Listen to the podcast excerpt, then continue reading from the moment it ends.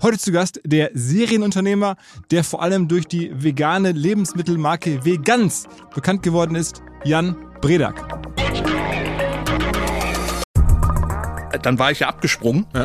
Äh, das heißt, Geldfluss äh, vorbei. Klar, ich habe noch Reserven gehabt und die haben mir auch viel geholfen in der ersten Zeit, weil sonst hätte ich es gar nicht machen können. Ich glaube, der erste Laden habe ich allein 800.000 äh, Euro investiert und das habe ich alles von der Own Pocket gemacht. Kredite gab es keine und deshalb war es dann schon plötzlich eine andere Situation, aus dem Schoß 20 Jahre Daimler äh, plötzlich an der Kasse zu stehen und Tofu über den Scanner zu ziehen.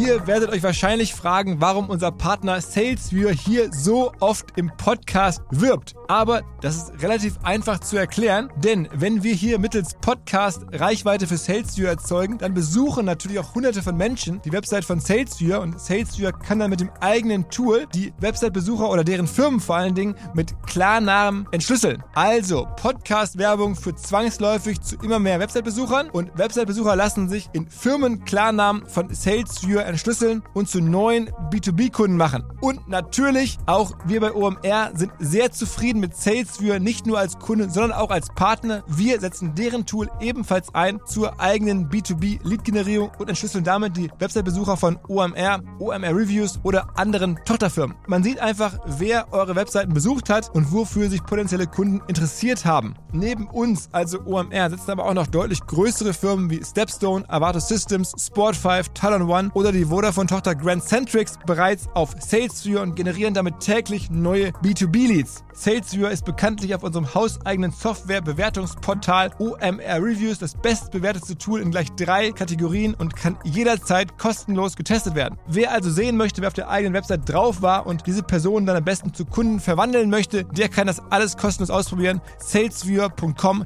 slash OMR. Zurück zum Podcast.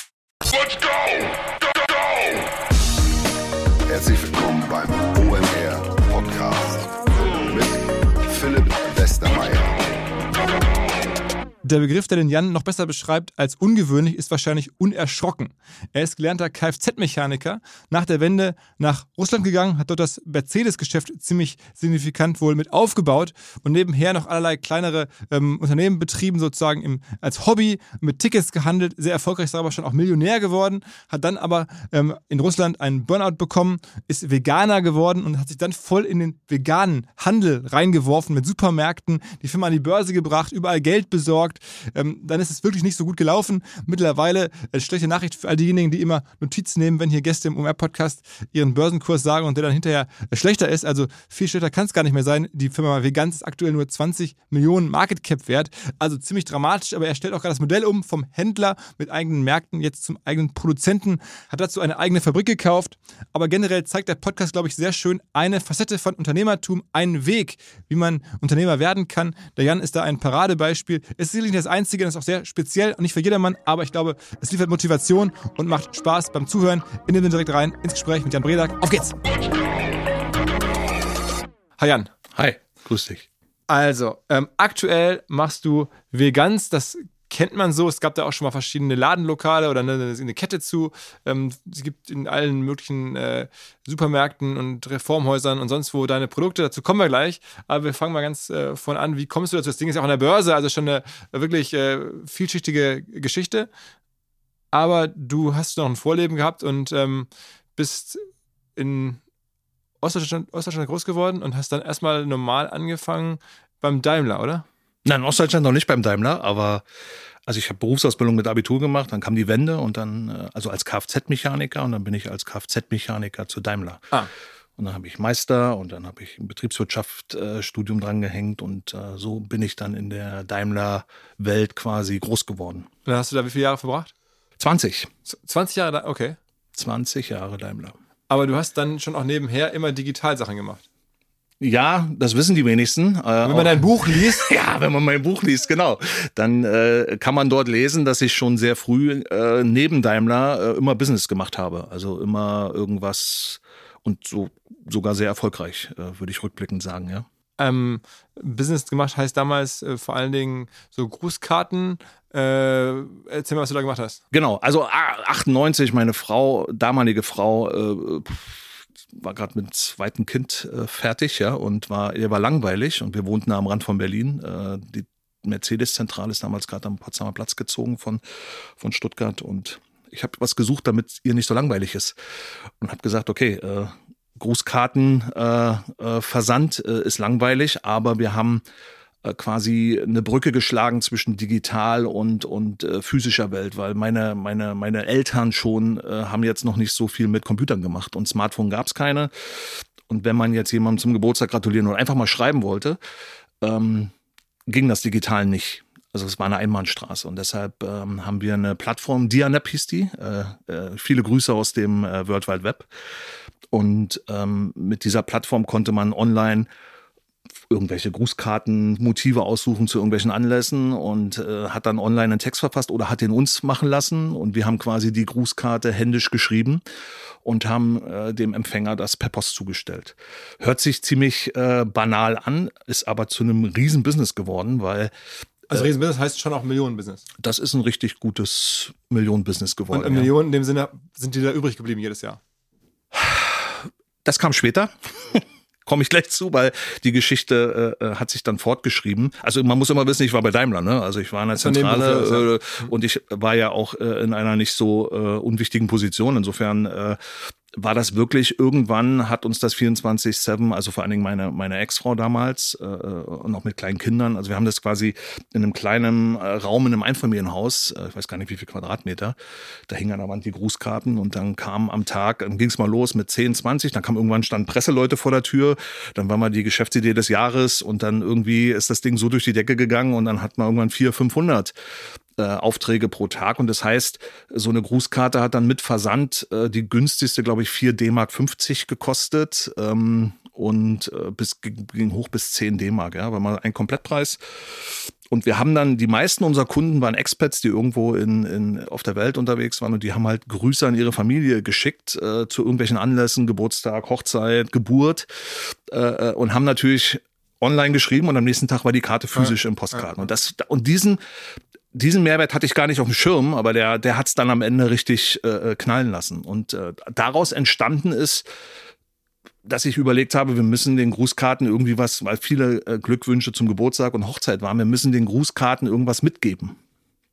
Und Geschenke. Aber das sollte trotzdem im kleinen Format sein. Und dann bin ich auf Gutscheine gekommen ähm, und habe Musical-Ticket-Gutscheine verkauft also verkauft mit dazu. Ne? Hab gesagt, pass auf, zum Geburtstag und dann schickst du oder zur Hochzeit und dann äh, schickst du noch einen 200, 300, 400 Euro Gutschein.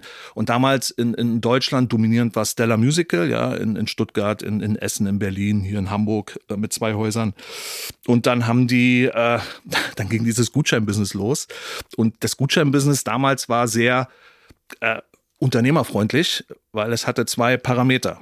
Der Gutschein musste auch bei demjenigen eingelöst werden, von dem er gekommen ist, also von uns. Äh, und er ist nach einem Jahr abgelaufen. Das war damals die Gesetzgebung. Und das hieß, ich habe zwar wie wild dann Gutscheine verkauft, ähm, und die, Einlö und die Einlösequote war wie hoch? Naja, wahrscheinlich irgendwie nur 30, 40 Prozent oder sowas. Genau. Also, und die restliche Kohle durftest du dann einbehalten. Genau. Das ist ja das Modell auch von Jochen Schweizer gewesen, also von der Firma früher, wo alle, oder My, ähm, ich glaube, MyDays hieß ja auch mal eine Firma, das genau. ist, so Breakage nennt man das die ja auch. Die sind ne? nach uns gekommen. Äh, also wir waren 99 am Start, muss man sagen, 99, ja. Also es war wirklich eine sehr, sehr frühe Zeit. Und das hat dann wirklich richtig gut funktioniert. Ja, es ging noch weiter. Also da ging es langsam los. Ähm, mit den Gutscheinen und dann mussten die eingelöst werden. Das heißt, irgendwann habe ich Musical-Tickets verkaufen müssen. Und das lief so, dass die dann bei mir eine E-Mail gesch geschrieben haben, ich habe hier einen Gutschein, äh, ich möchte bestellen. Und dann habe ich gesagt, ja, so geht das ja nicht. Und dann haben wir, dann haben wir äh, recherchiert und haben gesehen, es gibt nirgendwo im Internet Musical-Tickets zu kaufen. Man musste die im Reisebüro kaufen oder an der Abendkasse.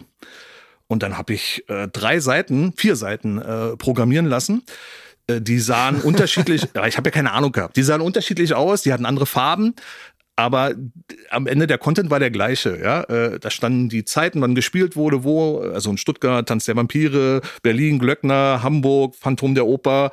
Ähm, später kam noch äh, äh König der Löwen dazu. Und dann habe ich einfach Preiskategorie 1, dann und dann und verschiedene Seiten und dann habe ich alle Domains, die es zum Musical gab, habe ich mir reserviert. Ja, also musical.de, musicaltickets.de, stellarmusical.de, stellar.de, gehörte alles mir. Und äh, du kannst dir vorstellen, wenn jemand nach Musical-Tickets gesucht hat, es war nicht nur der erste Eintrag, die ganze erste Seite war meine. Ja. Und so hat's dann auch geknallt. Aber dann hast du sozusagen die Tickets selber auch angekauft bei denen und dann weiterverkauft? Na, die Leute haben dann bestellt über die Seiten, über die verschiedenen. Äh, ähm, und haben, heute weiß man, dass man es einfacher machen kann. Also, also Google Ads und so habe ich keine Ahnung von gehabt. Ich habe einfach zugeballert, mir gehörten alle Domains und äh, ist auch eine Form, äh, sich dort, äh, ich sag mal, breit zu machen. Und äh, ich hatte das Monopol. Und man muss wissen, ich habe konkurriert mit Anbietern, die ein Reisebüro hatten. Kann man sich vorstellen bei Stella in der Zentrale hier in Hamburg. Äh, die haben gesehen, ey, da verkauft ja ein Reisebüro. Wir waren als Reisebüro registriert. Äh, die verkaufen hier 300, 400 Tickets am Tag. Ja, äh, was ist da los? Dann haben sie mich noch ausgezeichnet, wo ich nach Berlin, Dirk Bach war da, hat er noch gelebt, äh, äh ins Musical-Theater wurden wir ausgezeichnet als der beste Wiederverkäufer von Tickets, äh, äh, weil es wirklich, es ist ein Riesenbusiness geworden. Und, und man muss immer noch alles nebenbei zu Hause und es war wirklich. Es Aber war wo kam die Marge her für dich? Also du hast dann sozusagen den Preisaufschlag Mehrere. genommen? Also erstmal die Tickets haben uns mehr gekostet, Zehner mehr. Dann gab's äh, eine Gebühr, also so eine normale, äh, wie es heute auch bei Eventim ist, Ja, ja. Äh, so eine so eine äh, Bearbeitungsgebühr. Genau, das waren so die. Und ich habe natürlich auch eine Marge von den Tickets bekommen. Also es gab drei drei Wertschöpfungen. Und, Und dann kam ja noch was dazu, Ja. um den rund zu machen. Ich habe gesehen, okay, die Leute kaufen jetzt wie wild hier Tickets, ähm, aber die kommen teilweise aus Stuttgart und wollen nach Hamburg. Die müssen übernachten. Also habe ich angefangen, Hotelspakete mit dazu zu machen. Noch bevor Stella das gemacht Das hat. hast du alles nebenberuflich gemacht. Das habe ich alles nebenberuflich gemacht, ja. Äh, natürlich, klar, Aber das aber hatte dann nachher mehrere Millionen Euro Umsatz ja, und auch mehrere Millionen Euro Ergebnis. ja, Das hast du ein paar Jahre gemacht. ja. Okay, und dann war Also es ging so weit, äh, es ging tatsächlich so weit, dann, ich war dann, kam der Euro und dann habe ich viel gezockt, auch an der Börse, äh, habe mich auch mal verzockt und auch mal wieder die ganzen Cyberport, Cybercash, wie sie alle hießen, äh, äh, hoch und runter, rein und raus. Also ich habe extrem, also man muss ja, ich war ja noch nicht mal 30 und habe, ich glaube, für so einen jungen Menschen ist es nicht gut, so viel Geld zu haben. Also Ja, du hattest dann schon zig Millionen logischerweise. ja es war schon beträchtliche Summen, ja. Ja. Und dann hast du aber damit irgendwann aufgehört? Ja, es kam dann, äh, wir sind dann, weiß ich noch, 2001, meine Frau ist 30 geworden. Sind wir kurz nach New York gechattet, äh, äh, Stretch Limo vom Flughafen, Win Window on the World, äh, allein die Reservierung, glaube ich, hat 150 Dollar gekostet, äh, 500 Dollar für, es war, wir hatten wirklich, also ich, es ist auch ein bisschen ausufernd geworden. Ein junger Mensch sollte da vielleicht äh, erstmal äh, eine Einweisung kriegen, wie man mit Geld umgehen äh, kann und soll. Ähm, und dann sind wir wiedergekommen und plötzlich war eine Klage von Stella. Haben uns verklagt. Also die Musikanbieter. Genau, für die wir Business Ein- gemacht ja, ja, haben. Äh, wir müssten jetzt die Domains abtreten, weil sie machen jetzt selber online. Und da haben wir gesagt, ja, sorry, aber dann zahlt uns Geld dafür, weil wir haben es jetzt groß gemacht in vier Jahren. Ah, nee, das gehört Ihnen und ist Markenverletzung etc. Er sagt, naja, geile Nummer. Dann musste ich alle Domains, die mit Stella irgendwas zu tun hat, musste ich abtreten. Ich hatte noch genug andere. Drei Monate später war Stella pleite. Und die Nachfolgegesellschaft war Stage Holding, also Endemol. Die haben dann gefragt, ob wir weitermachen wollen, aber ich, ich hatte keinen Bock mehr. Also es war, es war auch einfach viel zu viel Arbeit. Es war mega viel Geld, aber Geld ist irgendwann auch nicht mehr der Reiz. Das heißt, du hattest dann das schon, stelle ich mir jetzt vor, 6, 7, 8 Millionen auf dem Konto. Viel. Geld. Ja. Und dann ähm, warst du aber immer noch beim Daimler und hast dann sozusagen. Ja, ja, ich habe ganz normal Karriere da und habe ja auch gute Karriere bei Daimler gemacht. Äh, war dann zu der Zeit dann schon verantwortlich für einen kompletten Vertrieb Service Nutzfahrzeuge in Deutschland. Also es war jetzt auch nicht so, dass ich bei Daimler irgendwie die Flügel hab hängen lassen und ähm, einige wussten auch von meinem Nebenbusiness, ja, äh, aber die wenigsten konnten einschätzen, äh, was was da rumkommt. Musste man sich das immer genehmigen lassen, wahrscheinlich, auch, ne? Nö. Also nicht jetzt in der Form, nee. Ich war ja leitende Führungskraft, also insofern, also auf der Arbeitgeberseite, äh, war jetzt nicht, das war jetzt kein, äh, kein Issue. Und äh, ähm, dann habe ich das Geld viel an der Börse investiert, viel verloren, viel gewonnen und habe dann ein Business angefangen bei Daimler, äh, Rap My Car. Ähm, Rap My Car, wie repariere mein Auto? Rap My Car, genau, mit E. Und das war tatsächlich ein bisschen tricky, weil, weil ich so in die Compliance-Ecke gekommen bin, weil äh, man muss wissen, die herstellergebundenen Werkstätten haben immer ein Problem. Äh, Die haben die Autos, wenn sie sie neu verkaufen, äh, für drei, vier Jahre in der Werkstatt, dann können sie ein paar Ölwechsel machen und die Wartung, dann verdient man aber kein Geld. Der richtige Wertschöpfung beim Auto kommt im fünften, sechsten, siebten, achten Jahr. Und dann haben die Herstellergebundenen das Problem, äh, dass sie nur einen Marktanteil, Daimler hatte damals neun oder zehn Prozent, äh, du kannst ja nicht mal richtig Marketing machen, weil du hast Streuverluste von 90 Prozent. Der Wettbewerber war Pitstop und ATU. Die, sind, äh, die waren Hersteller offen. Und wenn die Werbung gemacht haben, haben sie alle erreicht. Gerade in dem Segment. Und dann habe ich die Rap My Car Plattform gegründet und die Idee war dahinter, mit Kumpels, habe das außerhalb von Daimler gemacht. Äh, wir haben uns zusammen, und da habe ich sehr viel Geld auch investiert ähm, und habe eine Marketingbude und eine IT-Bude und dann haben wir eine Plattform programmiert mit einem Frontend zum Endkunden und einem Backend zu Werkstätten.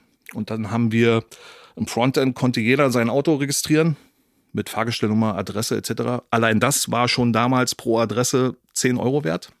Jede Adresse. Und dann haben wir, also das ist ja noch nichts, weil äh, äh, wenn du nur die Adressen hast, kannst du musst ja einen Anreiz schaffen. Und dann die Idee war von Rap My Car, dass ähm, die Leute so ein bisschen My Hammer Logik.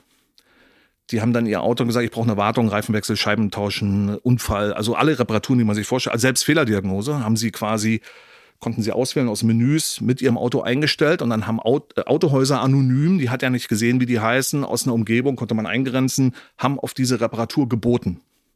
Was der Kunde zurückbekommen hat, war eine, ein Sheet, dann stand Autohaus A, B, C, noch nicht mit Namen und dann standen Leistungen, wie erstmal die angefragt hat, dann standen aber Zusatzleistungen. Da stand, ich wasche dein Auto, ich bring's dir, du kriegst einen Mietwagen und am Ende stand ein Preis. Das war für uns das Allerwichtigste, es gibt einen Preis. Mhm. Modell verstanden. Aber hat das funktioniert? Über, warte, über unsere Plattform ist kein Geld geflossen, sondern in dem Moment, wo er gesagt hat, ich mach's, haben wir die beiden zusammengebracht. Und dann hat quasi die Hersteller, es war immer eine herstellergebundene Werkstatt, hat dann quasi eine Provision gezahlt. So. Die, der, die Krux dabei war, um, um einen Mehrwert zu schaffen, musst du alle Automarken unter einen Hut bringen. Und da ist das Thema Compliance, weil ich konnte jetzt nicht als Mercedes losgehen und sagen, äh, guck mal, wir haben hier was Geiles, weil die Firma gehört ja mir. Und so haben wir alle Automarken in Deutschland an einen Tisch gebracht, was noch nie vorher, es war 2005, 2006, das hat noch nie jemand geschafft. Wir haben zur IAA, haben in Frankfurt, haben wir alle an einem Tisch gehabt, alle Chefs. Und alle haben genickt und gesagt, okay, wir zahlen da rein. Das heißt, wir haben für jede Automarke entsprechend ihrer, ihres Marktanteils Budgets, und wir waren dann so bei 20 Millionen Euro Budget, haben eine riesige Marketingkampagne mit Jung von Matt äh, aufge, aufgegleist. Und ich musste dann die Firma abgeben, weil das war dann wirklich. Deinem, aber du hättest auch kündigen können einfach beim Daimler. Genau die Entscheidung stand. Kündigen, selber machen oder und ich habe dann aber einen ehemaligen Daimler-Kollegen äh, akquiriert, dem habe ich die Firma notariell überschrieben und bin bei Daimler geblieben. Ich war dann als Bindeglied bei Daimler, hab's gepusht und für die anderen Marken VW, BMW war es schon wichtig, dass da Mercedes auch immer dabei ist. Und äh, äh, er hat da quasi Rap My Car weitergemacht und äh, leider ist es an die Wand gefahren. Das heißt, du hast auch viel Geld verloren. Ja. Also auch Millionen verloren. Ja. Okay. Und dann bist du froh gewesen, dass du noch einen Job hast. Dann ähm, bin ich nach Russland. Also dann ist ja die Geschichte, die viele kennen. Also das, was ich jetzt, glaube ich, erzählt habe, steht nur in meinem Buch. Äh, äh, aber äh, die Geschichte dann ist, denke ich, äh, nach Russland. Bekannt. Erzähl mal. Ja, ich bin äh, nach Russland für Daimler, habe dort in der Geschäftsführung äh, so ein Joint Venture mit aufgebaut. Habe das erste Werk gebaut in Russland für Daimler, für LKWs. Habe eine Vertriebsorganisation, eine Serviceorganisation aufgebaut. Ähm. Und warum bist du nach Russland zurück? Ähm, weil ich Veganz gegründet hatte in Russland. Ach, in Russland hast du Vegans gegründet? Ja, genau. Ich okay. habe quasi aus Moskau heraus äh, in Berlin den ersten Laden eröffnet und bin immer hin und her. Und, äh, das heißt, du hast in Moskau gelebt und bist dann ja. da auch äh, dann Veganer geworden? Nee, das war schon vorher. Ich bin 2009 vegan geworden. Wie kam's? Durch eine, meine zweite Frau. Die hat dir gesagt, Mensch, die war, nee, die war vegetarisch und so bin ich überhaupt erstmal auf das Thema äh, Essen. Aber was hat dich überzeugt, am Ende die Entscheidung zu treffen? Am Anfang war es nur die Liebelei. Äh, da war keine Überzeugung. Das war einfach nur ähm, aus einer gewissen Zuneigung und Respekt äh, vor der Ernährungsform deiner Partnerin.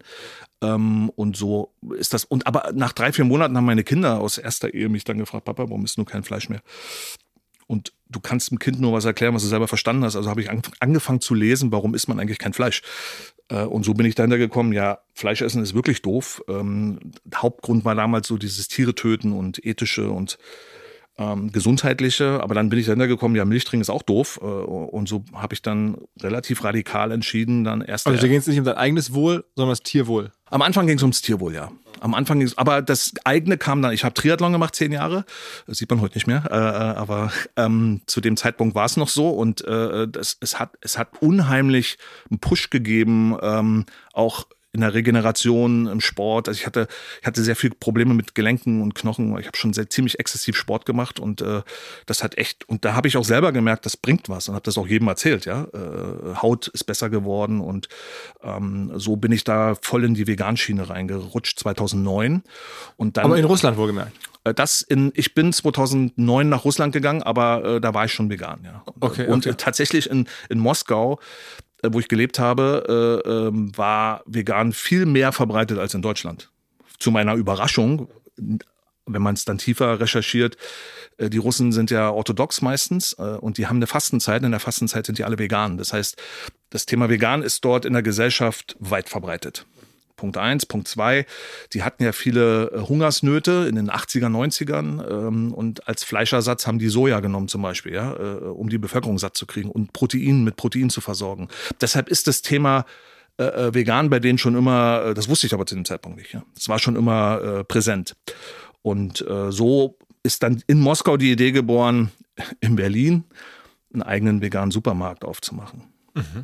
Also das heißt, du hast dann aus Moskau heraus gesagt, Mensch, ich bin das auch gewohnt, nebenher was zu machen aus den vorherigen äh, Genau. Stationen. Also ich glaube, das ist so ein bisschen die, die Logik, ja. Sondern mal ganz kurz, bevor wir jetzt da einsteigen, ähm, warum ist eigentlich das, das Rap My Car vor die Wand gefahren? Also was hat da nicht geklappt? Ah, Es waren mehrere Gründe. Ähm, ich glaube, also mein, der Hauptgrund ist, dass die Geldgeilheit, äh, und es war ja auch so, weil die Endidee war, das Ganze an die Hersteller zu verkaufen. Nur so macht Sinn.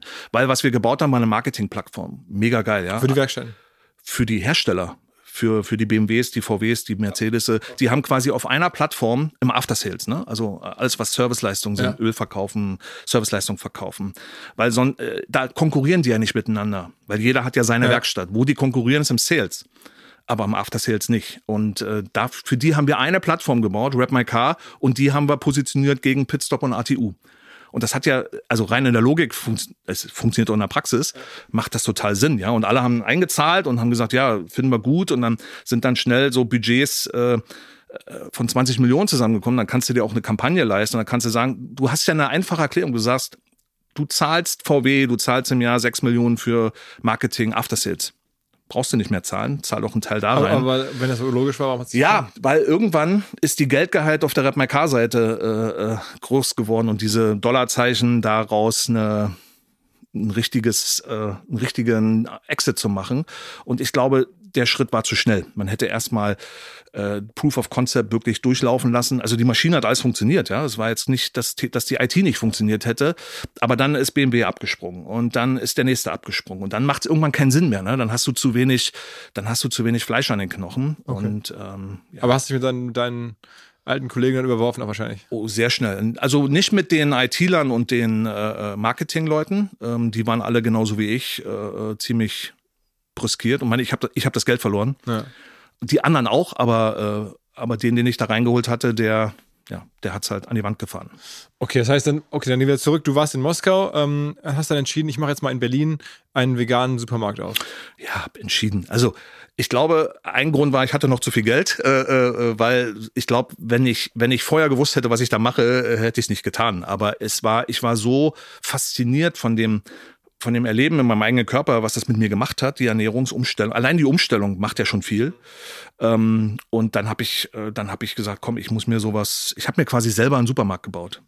Und da ich viel unterwegs war auf der Welt, ähm, war auch viel in Staaten unterwegs, haben wir quasi überall die Marken aus den Ländern äh, zusammengetragen und haben sie in diesen einen Laden gestellt. Also die veganen Marken. Genau, betriebswirtschaftlich macht das null Sinn, weil, ich sag mal, für so einen kleinen Laden Container aus USA holen ist ja ziemlich baller, aber wir haben es gemacht.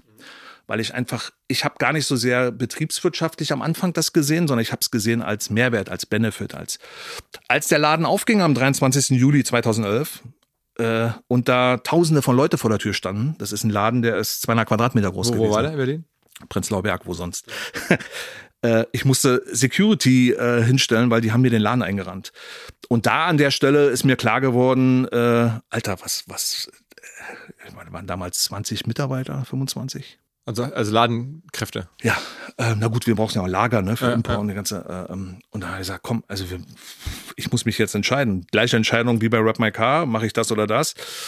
Und dort habe ich mich dann für, für, für Veganz entschieden, augenscheinlich, und äh, musste dann aber den schweren Gang zum Daimler antreten und sagen, pass auf, äh, ich kann ja nicht mehr. Äh, dann haben sie mich freigestellt und 2011 im November bin ich auch ausgeschieden offiziell. Und, und Veganz, wo kommt der Name her?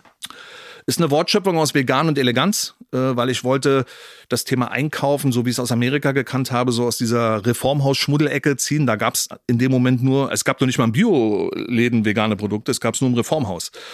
Und wie Reformhäuser zu dem Zeitpunkt ausgesehen haben, das weißt du auch. Und da wollte ich es rausholen. Deshalb habe ich gesagt, ich möchte einkaufen auf einem hohen Level, sogar vielleicht höher als der Supermarktlevel. Und da gibt es halt nur vegane Sachen.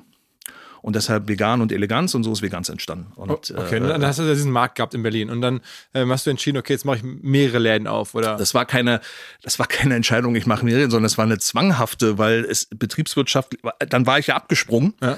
Äh, das heißt, Geldfluss äh, vorbei. Klar, ich habe noch Reserven gehabt äh, und die haben mir auch viel geholfen in der ersten Zeit, weil sonst hätte ich es gar nicht machen können. Ich glaube, der erste Laden habe ich allein 800.000 äh, Euro investiert und das habe ich alles von der Own Pocket gemacht. Äh, äh, Kredite gab es keine und deshalb war es dann schon plötzlich eine andere Situation aus dem Schoß 20 Jahre Daimler äh, plötzlich äh, an der Kasse zu stehen äh, äh und Tofu über, über einen Scanner zu ziehen. Aber ne? du hast ja gesagt, das Modell selber macht eigentlich gar keinen Sinn. Aber haben die Leute einfach so Mondpreise bezahlt für die Ware? Weil ja, guck mal, ich habe Pizza aus den USA importiert. Da hat eine Pizza 11 Euro gekostet, ja, aber die war glutenfrei. Und das haben die Leute gekauft? Natürlich, das kannte ja hier keiner. Und ich habe nur gemerkt, ich muss es skalierbar machen, also brauche ich mehr Läden. Also habe ich den zweiten Laden in Frankfurt aufgemacht. Warum gleich in Frankfurt, weiß ich heute auch nicht mehr. Äh, eigentlich total baller und ich hatte ja auch gar keine Ahnung von, wo baut man so einen Laden hin. Ja, ich kam ja nicht aus dieser Welt, aber diese Naivität hat mir über viele Dinge geholfen, weil ich sonst bestimmte Dinge nie gemacht hätte. Wie viele Läden hast du am Ende gehabt? In Deutschland, äh, glaube ich, zehn. dann hat man noch in Österreich und in Tschechien hat man noch ein, ein Franchise.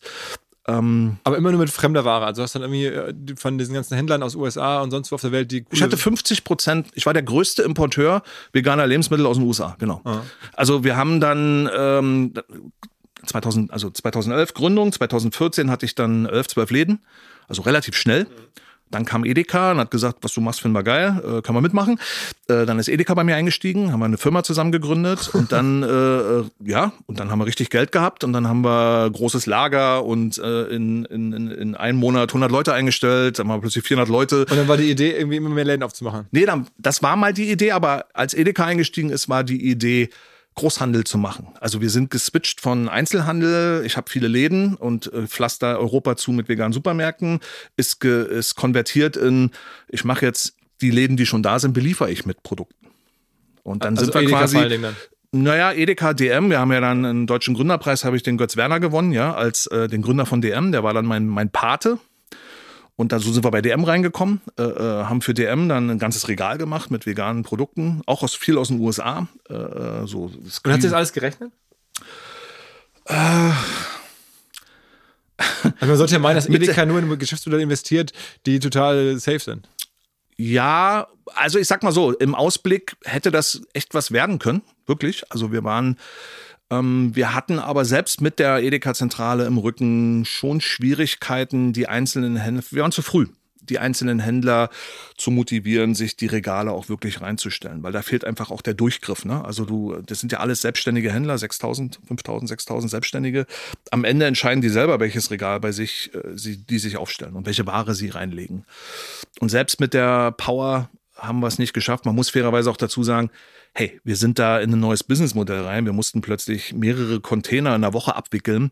Da ist so viel schief gegangen. Wir konnten nicht liefern, Regale waren leer. Also da ist auch echt viel Scheiße passiert. Also Aber die hohen Preise haben keinen abgeschreckt. Die sind dann schon günstiger geworden. Also wir haben dann schon wir haben dann schon äh, äh deutlich durch den Skaleneffekt schon deutlich die Preise. Und was wurde da vor allen Dingen gekauft? Welche Produkte? Käse. Wir haben sehr viel Käse, Fleisch. Also ich war der Erste, der Beyond Meat nach äh, Europa geholt hat, 2015. Das, da kannte das hier noch gar keiner. Und äh, wann ist Beyond Meat hier groß geworden mit Börsengang? Das war, wann war das? 2020, 2019.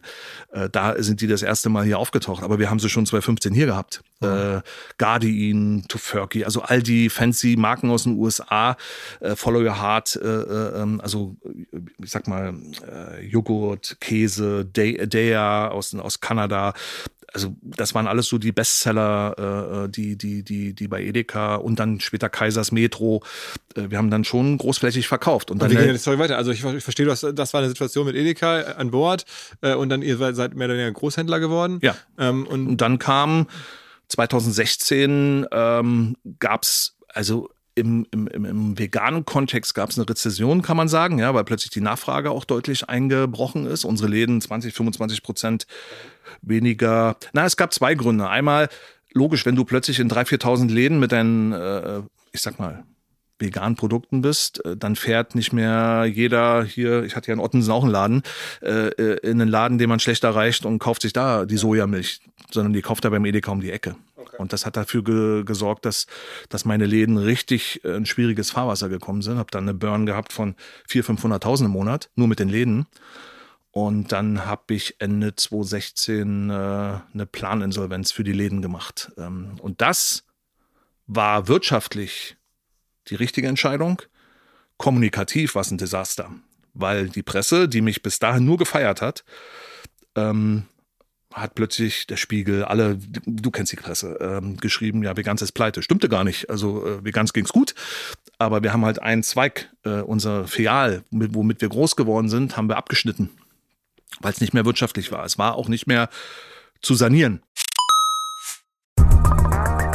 Was mir bislang überhaupt gar nicht klar war, ist, jeder Hersteller von Produkten jeglicher Art kann ein Volksprodukt sein in Kooperation mit der Bild. Das ist insofern natürlich spannend, weil die Bild eine Wahnsinnsreichweite hat, fast 50 Prozent der deutschsprachigen Bevölkerung erreicht und halt dieses Label Volksprodukt vergibt an Partner. Seit 21 Jahren machen sie das. Mittlerweile gibt es 220 verschiedene Volksprodukte und es werden weitere gesucht. Es gab schon Zahnbürsten, Volksakkus, aber auf der Website habe ich gesehen, sie suchen zum Beispiel einen Partner für eine Volkszahnzusatzversicherung oder für eine Volkspizza oder für einen Volksstaubsauger. Also, wer solche Produkte herstellt und auch in größerer Kapazität produzieren könnte, denn erfahrungsgemäß spricht der Verkauf nach einer solchen Kampagne ziemlich an, wendet euch bitte an den Vermarkter der Bild. Die Firma heißt Media Impact. Und Media Impact sagt übrigens auch, dass 80% derjenigen, die schon mal eine Kampagne in dem Bereich gebucht haben, das wieder tun. Wer jetzt hier erstmals von dieser Möglichkeit gehört hat, bekommt auf seine erste Buchung auch ein Media-Bruttovolumen von 220.000 Euro on top. Wendet euch dazu bitte direkt an Media Impact ein Wort www.volks.de slash Bild slash Volks-Produkt und erwähnt einfach im Gespräch mit den Ansprechpartnern und Ansprechpartnern dort, dass ihr über OMR kommt und dann gibt es diesen Zuschlag. Zurück zum Podcast. War das denn schon die Zeit, wo, wo du auch attackiert wurdest von, von, von. Das war äh, vorher. Also die Attacken mit Gründung äh, war ich ja so. Also vegan muss man wissen, als ich gegründet habe, war vegan in so einer kleinen Nische und war Bestandteil einer sehr elitären Gruppe, die sehr im im ultralinken Segment zu Hause war. Also man war vegan, um sich abzugrenzen gegenüber der Gesellschaft, um auch zu zeigen, ich bin anders. Und das hat man auch über Ernährung gezeigt.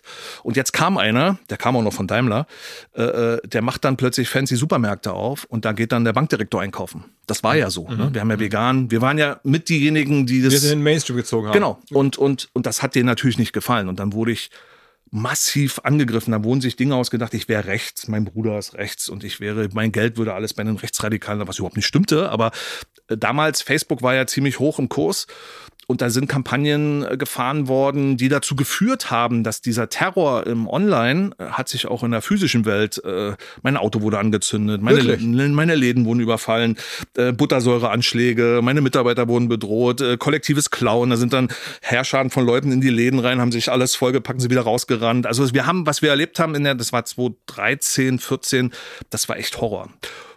Und ähm, Dazu kam noch, durch diese Verleumdungen, äh, in die Media war dann ganz groß im Kurs, sie haben ganz viele Artikel über mich äh, seinerzeit dann äh, geschrieben, äh, wirklich 99 Prozent unwahr, aber sie haben es halt geschrieben, es war an der Welt. Aber dein Bruder ist wirklich rechts? Der ist wirklich rechts, ja. Heißt, äh, aber das hat, das hat damit, das hat damit mit mir nichts zu tun. Aber, ich habe mit ihm auch nichts zu tun. Wie äußert sich das? Der, der ist irgendwie in einer Partei oder ist irgendwie? Ach, noch, ich glaube noch schlimmer. Also ist ein anderes Kapitel. Wir waren schon vor wir ganz getrennte Leute, weil eben seine Gesinnung nicht meine ist. Äh, äh, und ähm, ja, er hat das halt völlig, äh, ja, er war bei der Bundeswehr und hat dort bei der Bundeswehr Offizier, ja, also studiert in, in, München und wurde dort halt von falschen Leuten. Äh, okay, und ist jetzt aber äh, lebt ist dann entlassen worden von der Bundeswehr äh, und ist dann ja in, in die Welt raus und hat hat dann in der in dieser rechten Mischpuck, ich will es gar nicht genau wissen, ich kenne es auch gar nicht genau, hat da hat sich da aber etabliert so. Okay. Ich glaube Partei ist dann noch fast zu wenig Okay. über okay. was man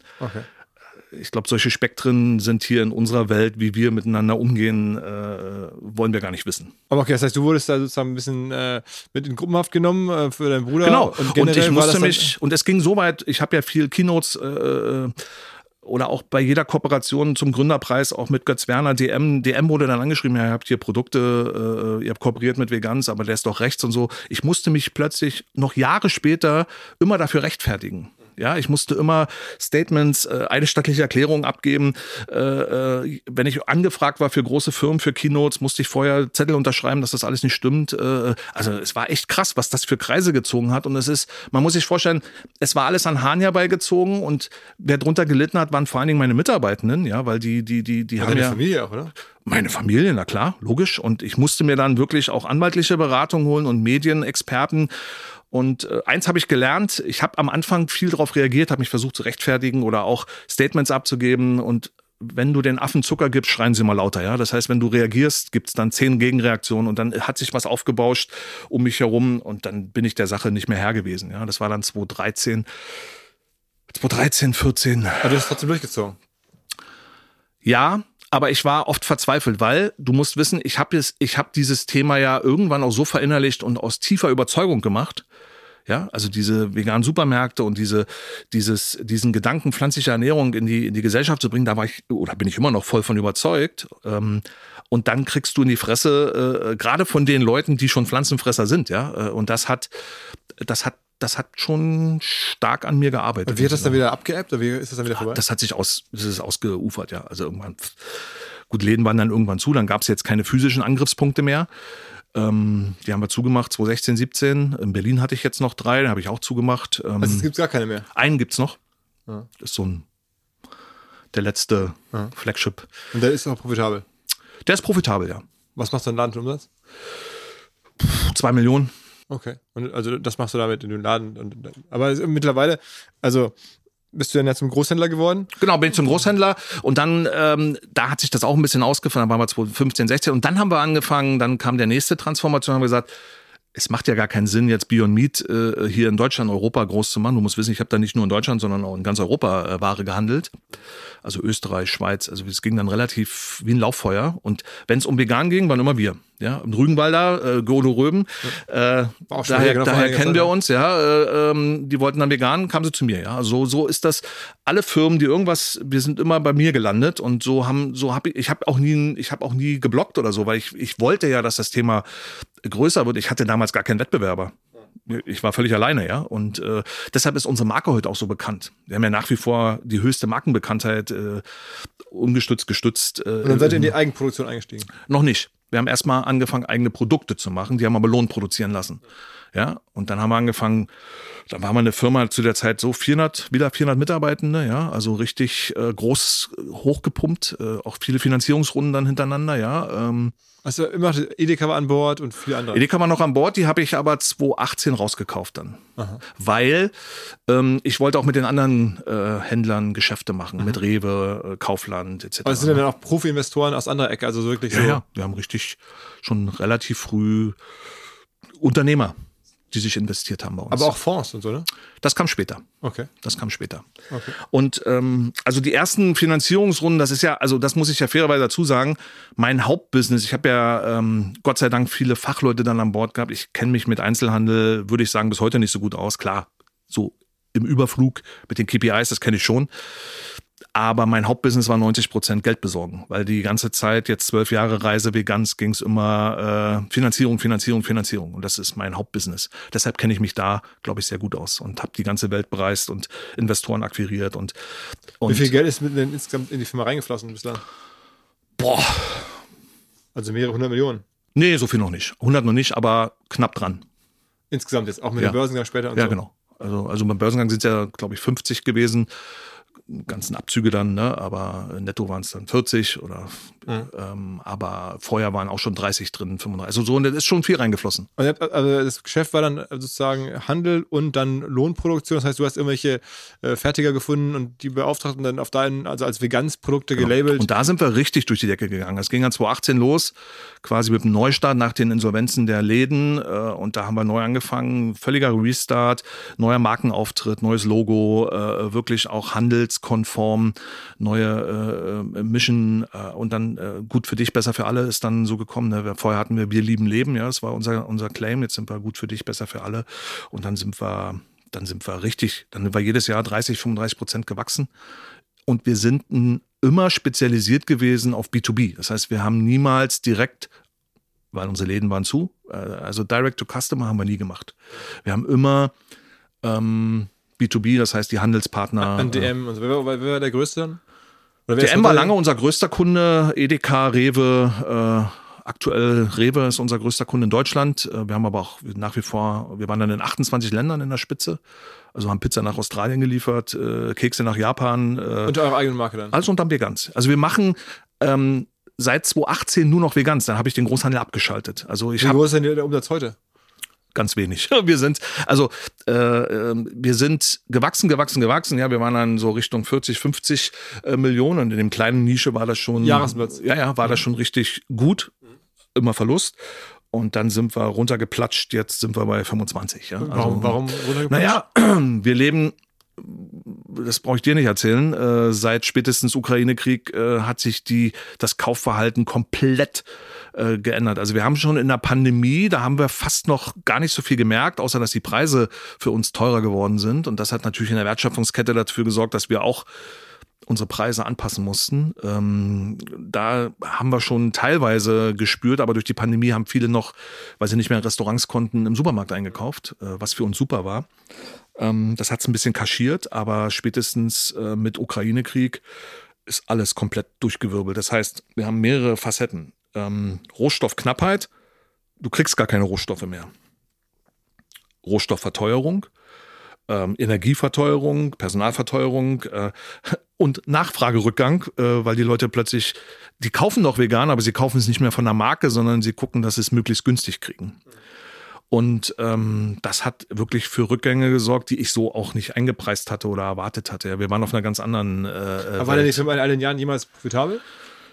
Ganz am Anfang, äh, nee, sonst zwischendurch mal einmal, ein Jahr kurz, aber es war jetzt nie, wo ich sage, wir sind gesettelt, weil wir haben auch ständig das Geschäft, Geschäftsmodell geändert, ja. Also äh, Filialen, Großhandel, äh, eigene Marke und dann haben wir 2020 angefangen, eigene Produktion. Und jetzt stimmt das, was du sagst.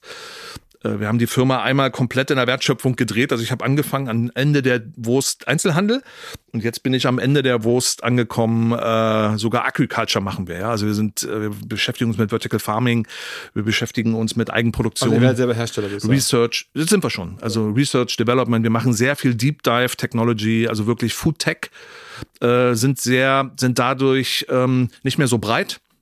Aber glauben deine Investoren diese Story? Also ist, finden das alle okay, dass wenn man, wenn man in so eine Firma investiert, dann macht man das ja wegen des Modells, dass, das, dass man zu dem Zeitpunkt dann sieht. Und wenn man dann ständig miterlebt, dass der Gründer das immer wieder verändert, war das okay, oder? Es gibt solche und solche Sichtweisen. Es gibt eine Sichtweise, die positiv ist, die sagen, er hat sich den Gegebenheiten angepasst, weil er war der Pionier und als Pionier, als First Mover hast du immer, du probierst alles aus und du kriegst halt, und du, und wir sind halt sehr innovativ. Wir sind innovativste, also wir sind ja nicht nur innovativste Food-Marke, sondern auch im Vergleich mit allen anderen Marken, äh, letztes Jahr, vor zwei, jetzt zweimal hintereinander in den Top 3 mit Tesla zusammen, ja. Also das ist, wir sind wirklich eine innovative Marke auch Was, was ist denn euer Produkt jetzt? Also was verkauft ihr vor allen Dingen? Wir sind nach wie vor stark im Sweets- und Snacks-Bereich. Also so, so, so, wir machen so Duplikate von Snickers, äh, Bounty, die bauen wir halt in vegan. Ähm, wir sind im Fisch, also wir machen Fisch aus Algen, Aha. also Lachs. Wir machen Käse aus Nüssen. Ähm, Und das Wir machen- alles eine Fabrik oder gibt es da mehrere Fabriken? mehrere. Und so eine Fabrik zu bauen und Leute einzustellen dafür, das hast du alles dir beigebracht. Das haben wir jetzt, das ist gerade unser Gameplay aktuell, genau. Das heißt, du hast jetzt irgendwie. Wir eröffnen was- gerade unsere vierte Fabrik. Was, was gibt es für Fabriken? Wo kauft man so Maschinen? Wer kann sowas betreiben? Genau. Das ist ja was ganz anderes. Das hast du jetzt alles wieder gelernt. Genau, was wir gemacht haben, wir haben noch viel, wir haben vor allen Dingen Patente erworben, ne? weil ich habe gelernt durch meine Reise, gerade durch den Großhandel und auch durch die Marke, wenn du viel rausgibst, ähm, es ist halt alles Copy-Paste sehr schnell nachmachbar. Und dann bist du, wir haben nicht die finanziellen Background, so tiefe Taschen wie eine Unilever, Nestle habe ich nicht, ja. Äh, da kann ich niemals mit konkurrieren. Und deshalb ist bei mir die Erkenntnis gereift, wir brauchen was, was, äh, was wirklich unique ist, was einzigartig ist und was geschützt ist. Und das kann man als Lohnfertiger eigentlich nicht, nicht haben und als Händler schon gar nicht. Genau. Und deshalb haben wir angefangen, wirklich in IP zu investieren. Wir haben auch viele Patente gekauft, äh, tatsächlich. Ja. Also Patente für die Produktion von Lebensmitteln für bestimmte, wir haben zum Beispiel jetzt, äh, wir, unser neuestes äh, Gimmick ist, wir drucken Milch, also äh, Milchalternativen. Ja? Also du kennst Oatly Hafermilch ja. in, in, im Tetrapack. Äh, und unser Slogan ist, wir machen die Milch platt, weil dieses Tetrapack machen wir auf eine DIN A4-Seite. Also wir schicken dir nach Hause 10 Liter Milch äh, ähm, als Blatt Papier. Und das tust du dir zu Hause mit Wasser in Mixer und du hast genau das gleiche Ergebnis. Schäumt, schmeckt, aber es hat. Und ist es gesund?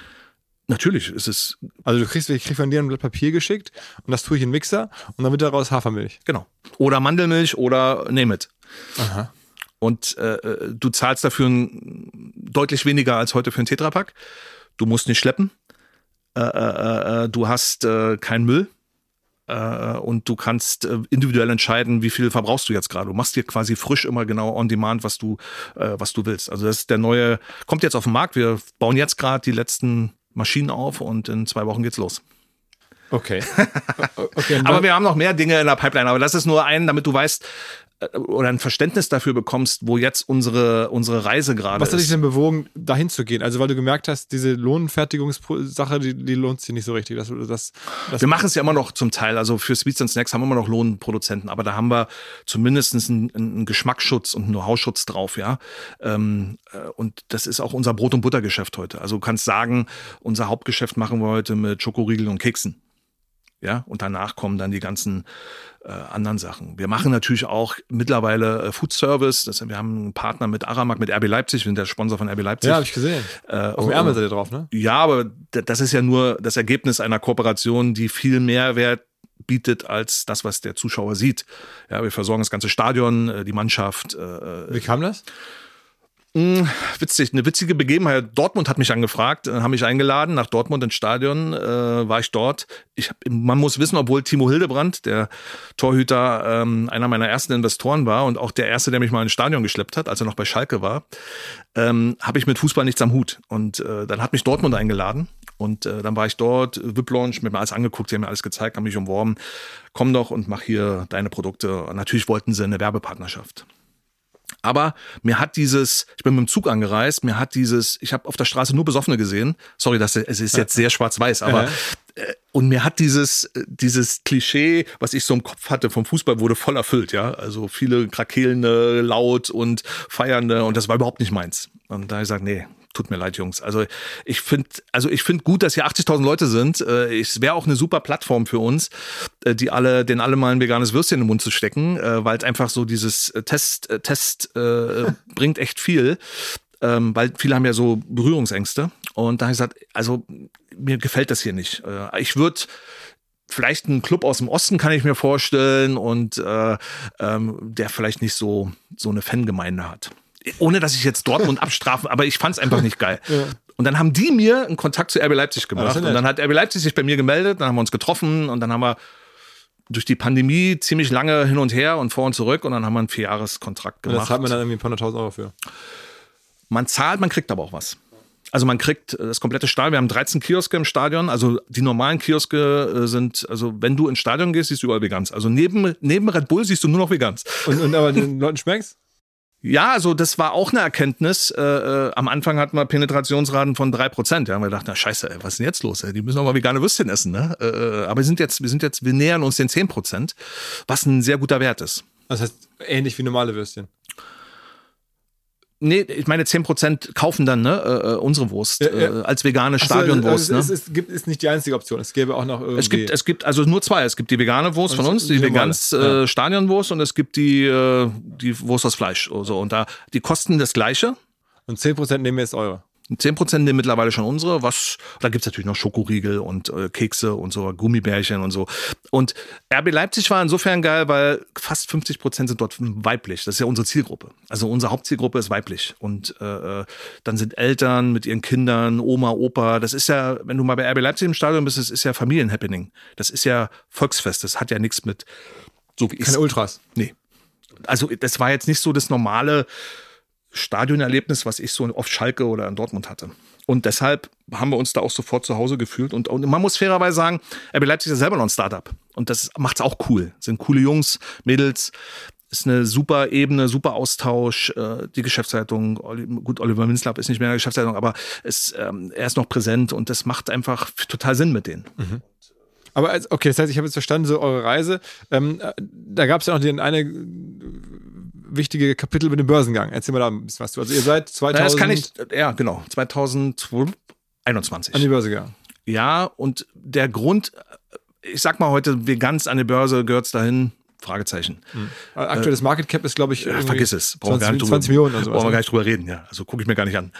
Ähm, ist auch nicht adäquat, ja. Also, ähm, aber da gibt es ja auch andere Firmen, die das äh, leider im Moment äh, konstatieren. Aber es war ja mal damals, als er in die Börse gegangen ist, da war die Firma nicht eine Milliarde wert, aber ein paar hundert Millionen wert, ne?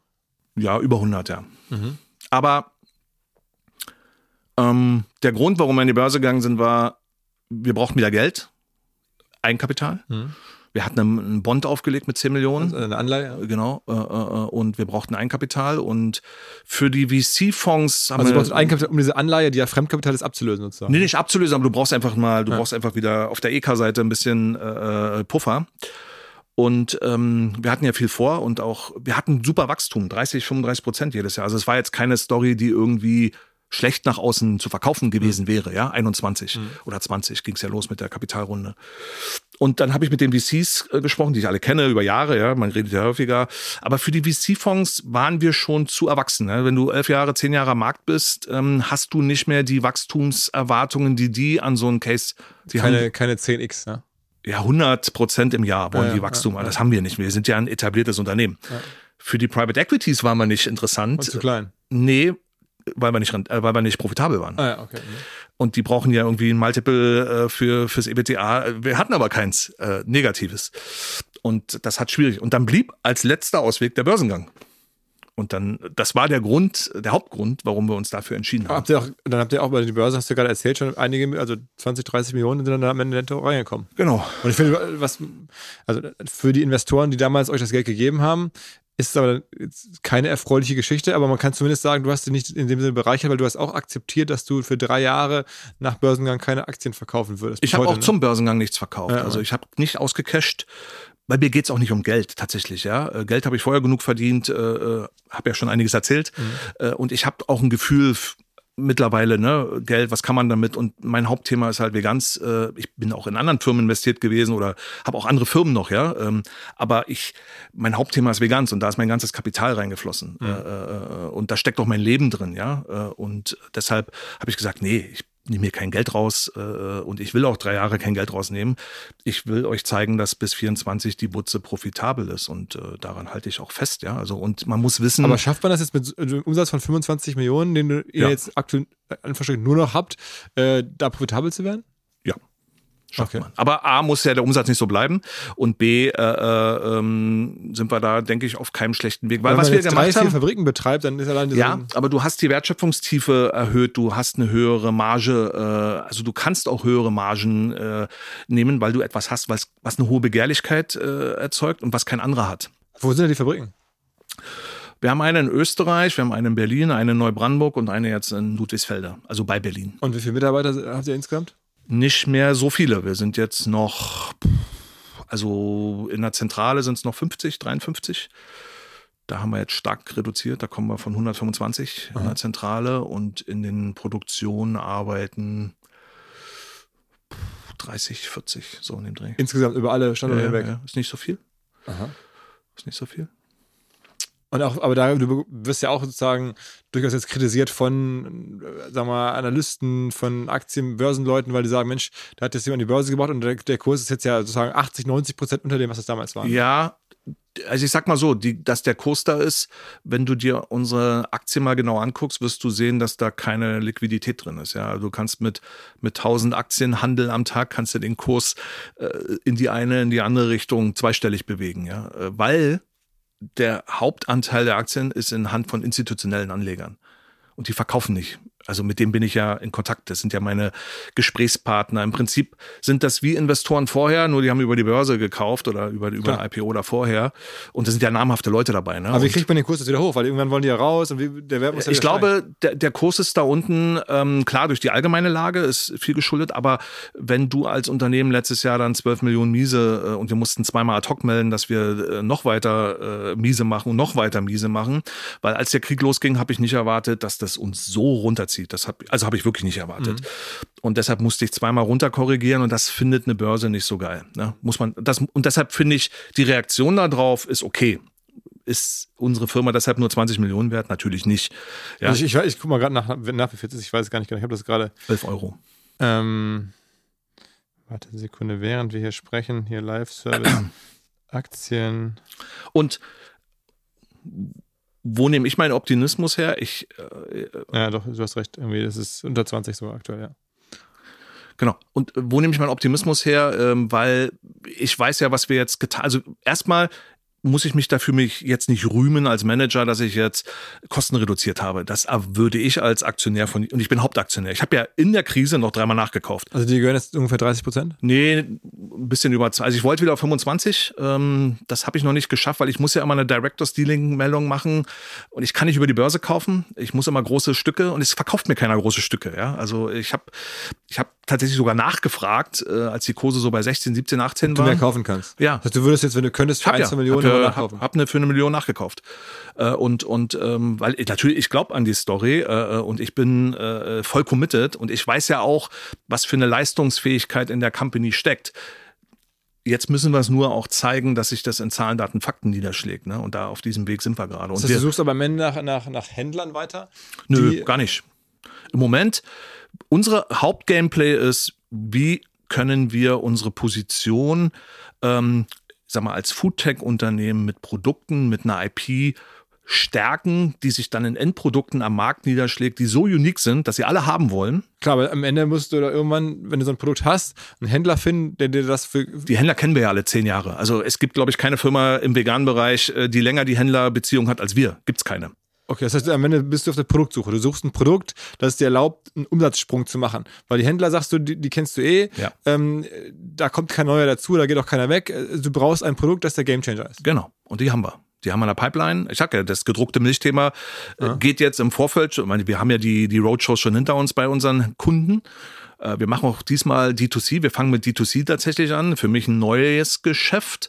Das heißt, wir haben sechs Influencer, die quasi dieses Milik-Thema, so heißt es, Milik, also es ist quasi die Marke, die, die Kategoriename dafür, die das quasi unter ihrer Marke oder als Co-Branding mit unserer, können sie entscheiden, äh, vermarkten, ja, äh, äh und, und, und, weil du brauchst schon einen gewissen Education äh, äh, Part, ähm, weil heute kaufst du deinen Tetra-Pack Oatly im Supermarkt, ja, dein Liter. Morgen lässt es dir meinetwegen 10 Liter mit der Post schicken, zahlst dafür einen Bruchteil äh, und musst aber zu Hause noch den Schritt gehen, Wassermixer. Dass das so, also es ist so convenient, wie es nur maximal geht. Du musst kein Pulver irgendwie rumkleckern und. Wer erfindet sowas jetzt bei euch? Das haben wir gekauft tatsächlich aus den USA. Das Patent? Ja. Mhm. Ähm, das wurde entwickelt für Starbucks, mit Starbucks in den USA, wurde dort approved, hat Preise gewonnen und dann kam die Pandemie äh, und dann lag es in der Schublade und dann waren wir da. Und dann haben wir es gekauft. Und das heißt, dann hast du bei Starbucks angerufen und gefragt, ob du das Patent kaufen kannst? Nö, das, also es, es wurde von einer Firma für Starbucks gemacht und die Firma, die es für Starbucks gemacht hat, mit der habe ich heute selber eine Firma. Also wir haben quasi auch, äh, also ich habe mich auch privat dann nochmal, privat mit meiner Vermögensverwaltung investiert und dort ähm, haben wir jetzt zwei, drei Firmen gegründet und wir machen noch mehr als das. Also wir machen mehr als jetzt Milch. Wir können alles drucken. Wir können äh, Shampoo, wir können äh, äh Cannabis drucken, ja, auch ein Thema, äh, was jetzt in Europa noch nicht so, noch nicht so. Aber wann kommen die Produkte auf den Markt? Also wann werden wir es Millet kommt in zwei Wochen auf den Markt. Ähm, wir starten, wir starten im Food Service, also in zwei Wochen. Ich weiß nicht, wann die Sendung hier kommt, aber ja, ja. also irgendwann im Sommer äh, 2023 reden wir. Genau, äh, dann sind sie auf dem Markt, genau. Ja. Äh, wir starten mit Food Service, das heißt äh, bei allen gängigen Systemgastronomen, die du kennst, die haben morgen keinen Tetrapack mehr und müssen dann äh, äh, sich das teuer anliefern lassen äh, in großen Paletten. Äh, sondern die haben dann äh, quasi ein kleines Sheet und wenn jemand eine, eine, Latte Macchiato mit Hafermilch will oder mit Mandelmilch. Warum will der Starbucks das nicht mehr haben? Also wenn das so gut funktioniert, warum wollte Starbucks das nicht mehr haben? Ja doch, ist alles gut. Also wir, wir, wir, wir sind ja die Ersten, die es produzieren. Also ihr habt das Patent gekauft nur für den deutschen Markt, für den europäischen Nein, Markt? fürs weltweit. Aber warum haben die das gegeben? Hm? Warum hat das Starbucks einfach so abgegeben, das Patent? Nee, Starbucks hat es nicht abgegeben. Die Firma, für die es entwickelt, also Starbucks war mit in der Entwicklung beteiligt, ah. äh, haben es approved, haben quasi das mit verfeinert, äh, äh wie sie es haben wollen. Ja. Dann kam die Pandemie, äh, dann war ja wirklich alles zu in den USA, äh, da lag es in der Schublade und wir haben es von der Firma gekauft, die die Patente hat. Ah, und was kostet was? So ein Patente zu kaufen, das Upfront ein paar hunderttausend, aber der Haupt, das Hauptthema kommt über die Lizenz über die Jahre. Das heißt, also, also du zahlst quasi am Umsatz über jetzt Jahre hinweg an die Erfinder. Genau, aber wir können, wenn jetzt Starbucks USA oder jemand anders äh, das möchte, was auch gerade parallel läuft, äh, äh, dann äh, läuft das über uns, klar. Mhm. Unser Partner Vodafone, also die Kolleginnen und Kollegen aus Düsseldorf, haben eine neue Kollaboration am Start und zwar mit Microsoft. Viele kennen und wissen das schon zu schätzen, also die Vorteile von flexibler Zusammenarbeit in Echtzeit, Cloud-Datensicherung, Updates und so weiter. Das alles steht zur Verfügung natürlich für Vodafone-Kunden oder solche, die es werden wollen. Außerdem hat es den Vorteil, wer jetzt zu Microsoft migrieren möchte. Vodafone-Geschäftskundenexperten helfen dabei, auch bei der Migration von Daten und Mails, all diesen Themen und auch im laufenden Betrieb wird man natürlich nicht alleine gelassen. Vodafone supportet jetzt auch Microsoft 365 ganzjährig für seine Kunden. Ein Argument, glaube ich, für Vodafone, auch ein Argument für Microsoft 365. Wer sagt, ich bin schon Vodafone-Kunde oder ich bin interessiert an Microsoft, informiert euch. Alle Details stehen unter vodafone.de slash Microsoft 365, also Microsoft 365 in Zahlen. Zurück zum Podcast. Und sag mal jetzt, äh, wenn du sagst, du hast eine Vermögensverwaltung und auch verschiedene andere Firmen, was hast du noch so für Firmen? Ja, es ist, es ist fast alles im Food äh, allokiert. Ähm, wir haben jetzt zwei Firmen in den USA, wo wir uns eben tatsächlich mit sehr viel äh, Tech, äh, Food Tech äh, beschäftigen. Also ist aber dann separat von, von Vegans. Das ist separat, aber Vegans kann davon im Zweifel auch partizipieren, ja, weil ich ja äh, dort auch immer mithöre und sehe und äh, viele Dinge sehe, viel Zugang zu Investoren habe äh, in die in die UAI. Also wir haben schon dadurch gute Connections aufgebaut, die auch Vegans helfen. Aha. Also zum Beispiel ein riesiges Thema, was ich gerade mache, ist Vertical Farming. Ja? Ähm, weil nächste Woche unterschreibe ich einen Vertrag für ein neues Patent äh, vom Fraunhofer. Aha. Den haben wir schon länger zusammengearbeitet und wir kaufen eine Technologie für die, wo du Vertical Farming überall auf der Welt äh, quasi unabhängig von den, von den klimatischen Bedingungen aufbauen kannst. Aber ist das eine Sache, die auch schnell zu Umsatz führt? Weil ihr habt jetzt ja, wenn man euch anguckt. Das hat mit Veganz, also Veganz kauft das zwar, aber ähm, das hat mit Veganz erstmal nur was damit zu tun, dass wir die Technologie, den anderen Baustein haben, dass wir das, was im Vertical Farming angebaut wird, nämlich wir haben eine, wir haben mit dem Fraunhofer seit zwei Jahren eine Erbse entwickelt, Erbsenprotein. Wir bauen Erbsenprotein an. Heute Rügenwalder war hier oder war nicht hier, Rügen ist nicht mehr Rügenwalder, war Ex-Rügenwalder, äh, Beyond Meat, alle machen Erbsenprotein. Der Erbsenproteinpreis geht durch die Decke. Steigt jedes Jahr, kaum noch ja. verfügbar. Ja. Äh, der 7000 Dollar die Tonne, ähm, kommt nur noch aus Kanada. Ähm, Deshalb haben wir vor zwei Jahren gesagt, wir haben auch Erbsenprotein. Äh, wir machen auch ein sehr innovatives, also Fleischersatz im Trockenbereich, also nicht mehr im Kühlbereich, sondern trocken. Auch innovativ, anderes Thema. Haben wir gesagt, wir müssen einen Weg finden, die Erbse uns anders habhaft zu machen. Und so sind wir ins Vertical Farming gekommen. Und so habe ich mit dem Fraunhofer ein Projekt gestartet, ein Forschungsprojekt, habe gesagt, hier, zeigt mir mal, hier habt ihr Geld, äh, äh bitte entwickelt mal eine Erbse, die im Indoor Farming wächst. Das haben wir gemacht. Und dann habe ich gesehen, worauf die wächst, nämlich auf einer Anlage, äh, äh die es so auch noch nicht auf der Welt gibt. Und habe gesagt, ja, dann habt ihr dafür auch ein Patent? Ja, dann haben wir das auch genommen. So, und das ist genau das. Und so sind wir jetzt in der Lage, erstmalig, weil Vertical Farming bisher ist immer, die Firmen sind ja alle pleite gegangen. In, ja, also viele, die du so kennst, äh, gibt es nicht mehr. Oder so. Die ganzen Startups, wie hieß nochmal das eine, das auch richtig große Finanzierungsrunde bekommen hat? Ähm, ja, Infarm ist nicht pleite, aber sie haben sich aus Deutschland zurückgezogen. Genau, Infarm, genau, das, die meine ich. Das, ja, die, da haben wir jetzt auch ein paar Mitarbeiter aufgesammelt. Also, weil es ist, äh, was die immer gemacht haben, ist, wir machen Vertical Farming, machen Salat und Kräuter und bieten es im Einzelhandel an. Dann konkurrierst du aber mit dem Endprodukt gegen die Agrarprodukte vom Bauern. Äh, und preislich kannst du da im Vertical Farming mit den Energie, was du da verballerst, nicht mithalten. Wir kommen von der anderen Seite, wir sagen, wir kommen mit einem industriellen Ansatz und sagen, wir verarbeiten eine Erbse zu Erbsenprotein, die eine hohe Nachfrage hat und einen viel höheren Preis. Und im Übrigen die Anlage, die Technologie, die wir kaufen, hat auch äh, was den Energiebedarf angeht, die CapEx angeht, ist die viel besser aufgestellt als alles, was heute auf dem Markt verfügbar ist. Und die beiden Enden haben wir jetzt zusammengebracht. Und deshalb können wir jetzt, äh, wir können mitten in, in der Wüste, können wir so ein Ding hinbauen. Also eine, eine, sozusagen eine Fabrik, wo dann auf Vertical Farming Logik Erbsen. Erbsen. Ja, Moment, Erbsen. Dann kommt unsere Technologie dran. Aus den Erbsen machen wir äh, äh Protein, Fleischersatz der dann für die Bevölkerung vor Ort als. Das heißt, du versuchst eine, so eine Wertschöpfungskette aufzubauen. Genau. Erstmal Vertical Farming Patente, dann irgendwie da Erbsen anbauen, dann die zu verwandeln in äh, Protein, auch wieder ein Patent, auch wieder Wertschöpfung. Und okay, das ist sozusagen euer, euer genau. Strukturhintergrund. Das machen wir gerade. Und das schafft, das ist auch gesamtgesellschaftlich, politisch ein riesiger, ein riesiger Schritt. Das, also die meisten haben es noch gar nicht verstanden, weil du schaffst damit Ernährungssicherheit überall auf der Welt egal wie das Klima sich dort entwickelt, egal wie, äh, wie, äh, wie Dinge sich entwickeln, weil Landwirtschaft wird ja immer schwieriger. Aber Vertical Farming heißt, man kann in der Wüste was bauen, also nur weil einfach, ja. weil. Du baust eine Halle und baust es rein. Also es ist jetzt, ist jetzt sehr ver, ver, vereinfacht. Also natürlich. auch Wasser und, und Nein, Wasser ist im Kreislauf. Du brauchst kein Wasser. Du, natürlich brauchst du einmal Wasser, aber du hast einen äh, Nährstoffkreislauf.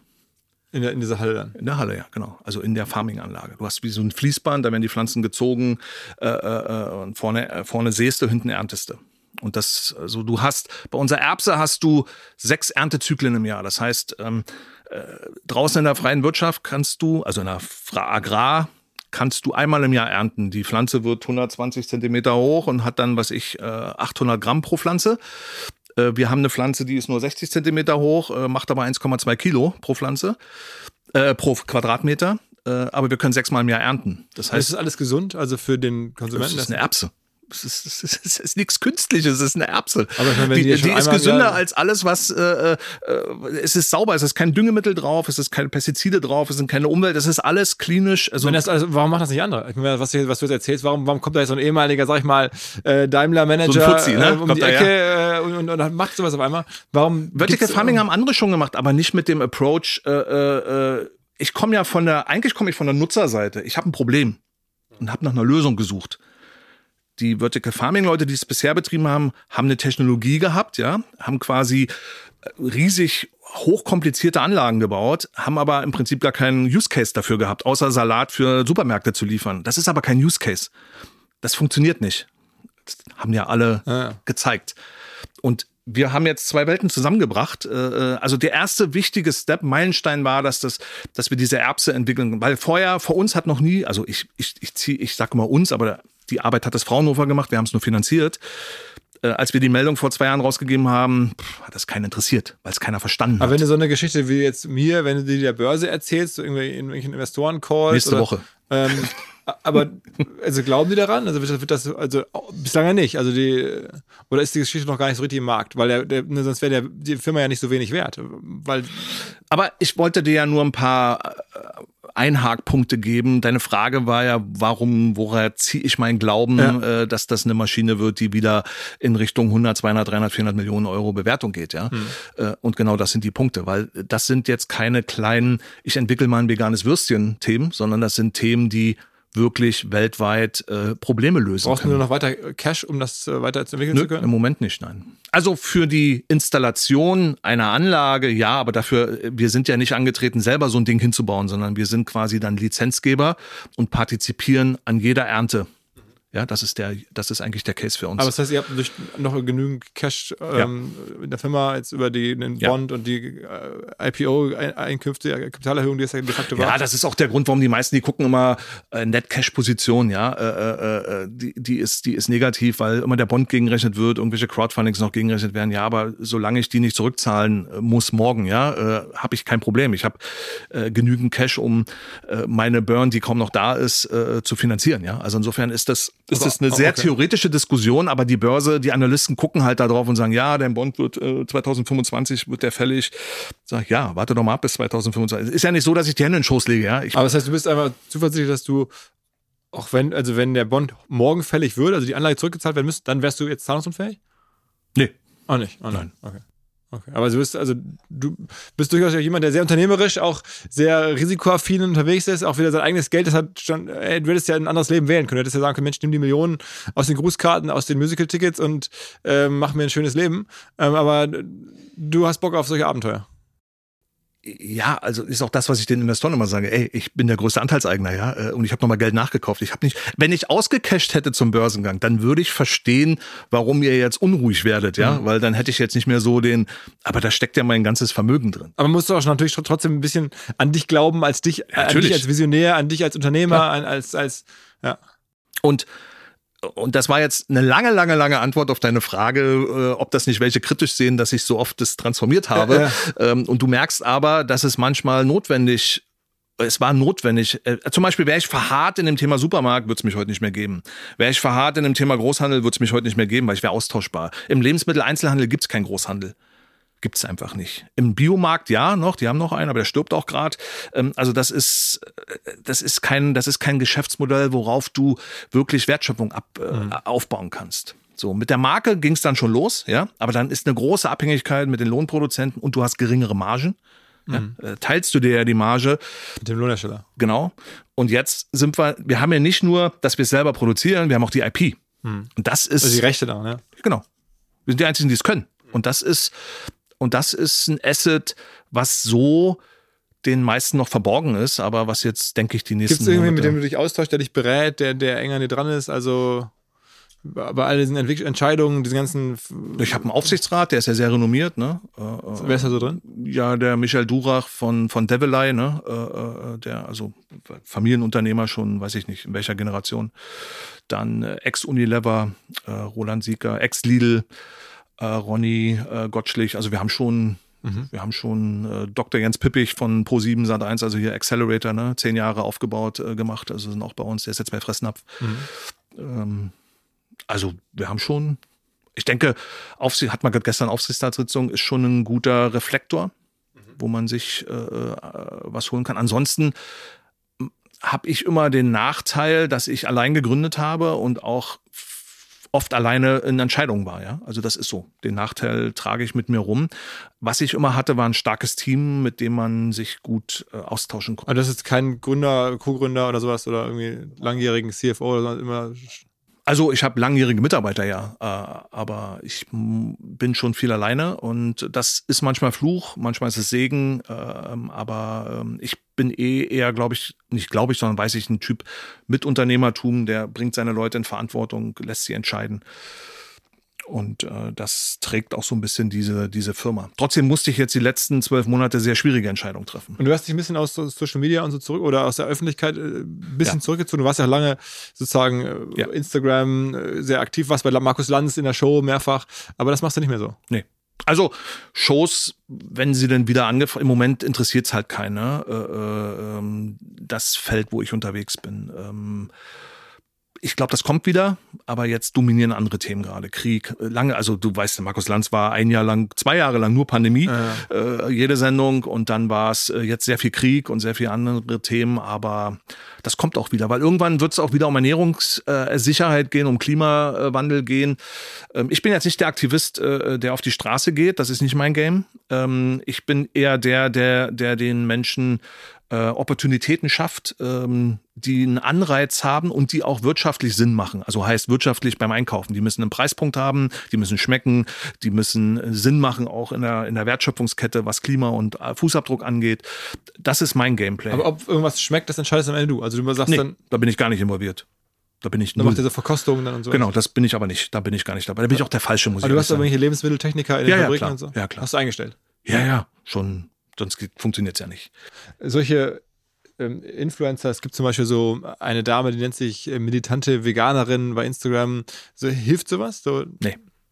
Also mir nicht. Ich, ähm, ich wie gesagt, ich, ich habe dir ja vorhin erzählt, meine Erlebnisse mit der Szene, ja. Szene in Anführungsstrichen. Ähm, aus der bin ich zwar hervorgekommen, aber ich habe ja auch viel Scheiße damit äh, äh, erlebt und verbinde damit nach wie vor auch sehr viel Ärger und sehr viel Schmerz. Ähm, ich habe mich dann auch von dieser Szene so ein bisschen gelöst und bin Unternehmer und ich mache halt als Unternehmer Business. Und ob mich Leute dafür hassen und verurteilen, egal. Ja, ich wurde ja der grüne Kapitalist, hat selbst äh, die Süddeutsche geschrieben, ne? der grüne, der böse grüne Kapitalist und äh, dann äh, eine Seite geschrieben. Ja, es ist okay. Bist du so ein Typ, der auch wirklich so sieben Tage die Woche arbeitet? Mm, ich bin, ich bin 24/7 im Kopf immer Unternehmer und immer in, in der Firma äh, oder in meinen Themen drin. Das ist ein, ich kann auch nicht in Urlaub fahren oder so, ne? Da bin ich jetzt nicht der Typ für, der sich an den Strand legt. Das kann ich nicht. Das, Machst du auch nicht? Nein. Also du bist eigentlich am Arbeiten. Ich habe den letzten Urlaub, da wird meine Frau, äh, äh, wenn sie es dann auch hört, sich auch schmerzhaft dran erinnern. Mein letzter Urlaub war meine Hochzeitsreise 2014 in Costa Rica wo ich 24-7 am Telefon hing mit Edeka und den Vertrag verhandelt habe. Ja, also das war, und sie hat, hat sie gesagt, solange du in dieser Firma bist, fahre ich mit dir nie wieder in Urlaub. Macht er seitdem nicht mehr. Wir haben einmal ja zu meinem 50. Geburtstag letztes Jahr, habe ich gesagt, komm, ich will einmal meine ganze Familie irgendwie, habe meine, habe ja sieben Kinder. Ah, okay, äh, das sind zwei verschiedene Beziehungen. Drei. Ach, drei, okay. Hab gesagt, komm, wir fahren jetzt alle nach Dubai, haben mal äh, zehn Tage, aber das war schon zu viel für mich. aber für die, für die Family war es cool, denke welche, ich. Welche Altersklassen sind die Kinder jetzt von aktuell? Von 11 bis 30. 11 bis 30. Wahnsinn, Wahnsinn. Was ein Leben. Was ja, ein Leben. wie gesagt, aber das will ich mir gar nicht so anheften, diese Kinder, weil damit äh, tatsächlich äh, an der Stelle bin ich sehr, sehr viel mit dem Unternehmen verbunden und äh, Familie zum Leidwesen äh, meiner Frau und auch meiner Kinder kam leider oft immer an zweiter Stelle, an dritter. Prio 1 hat immer mein Business gehabt. Würdest du es im Nachhinein anders machen? Es ist leicht zu sagen, ja. Aber glaube ich, wenn ich ehrlich bin, bin ich immer der Typ, der wieder in dieser Businesswelt ähm, andockt.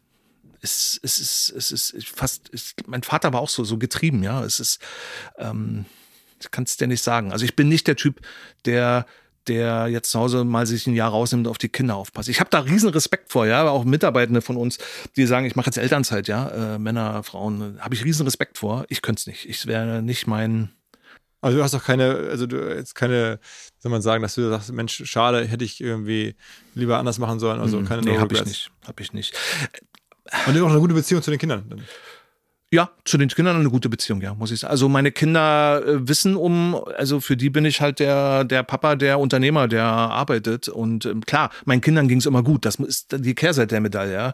Äh, denen ging es immer sehr Aber gut. Aber brauchst dann du jetzt für dein persönliches äh, Lebensende sicherlich in wirtschaftlich sicherer Struktur, brauchst du dafür Veganz oder ist das äh, für dich am Ende, hast du schon so viele separate Möglichkeiten, dass du sagst, Veganz ist, wäre schon cool und das machst du auch, aber du könntest auch jetzt locker bis zum Lebensende von anderen ich, also ich sag mal so, ich brauch's schon für mein Ego und äh, äh weil ich will das Thema und ich bin auch ein Typ, ich habe ja, ich habe viele Wellen und viele Schweine im Schweinezyklus hoch und runter, aber ich habe immer bisher alles zurückgezahlt, ja. Kein Investor hat mit mir Geld verloren. Also ich weiß jetzt nicht bei der Börse, ob da jemand verkauft hat, weiß ich nicht, ja, aber die großen Institutionellen sind ja noch drin. Und mein Anspruch ist es auch immer, die Leute alle happy, um mich rumzumachen, ja. Da stecke ich lieber zurück. Aber natürlich habe ich auch ein Vermögen nach, aufgebaut über Immobilien und über, äh, klar, das also wenn ich das nicht gemacht hätte, meine Frau hat immer gesagt, leg niemals deine Eier in einen Korb, ja. Ähm, und mit Vegans liegen schon viele Eier in einem Körbchen, das muss ich sagen. Aber nicht ja? alle. Nicht alle.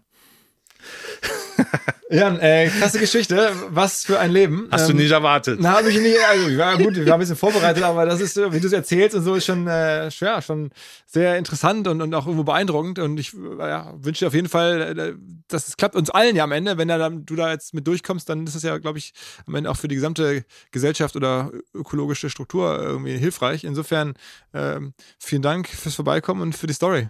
Ja, ich danke dir. Alles klar. Ciao, ciao. Kleiner Hinweis für die neuen Ziele. Und zwar Pipedrive kennen wir bei OMR auch sehr gut. Das CRM-System insbesondere für die Förderung des Wachstums kleinerer Firmen. Pipedrive ermöglicht es ganz einfach den Überblick zu behalten über Vertriebsaktivitäten, Gespräche, Abschlüsse. Man verpasst keine Nachfassaktion. Pipedrive ist vor allen Dingen einfach zu bedienen, vollständig anpassbar auf die jeweilige Firma, auf die jeweiligen Teams und erstellt sehr hübsche visuelle Berichte. Darüber hinaus gibt es zahlreiche smarte Automatisierungen. Also geht zu pipedrive.com, um dort eine kostenlose 14-tägige Testversion zu starten.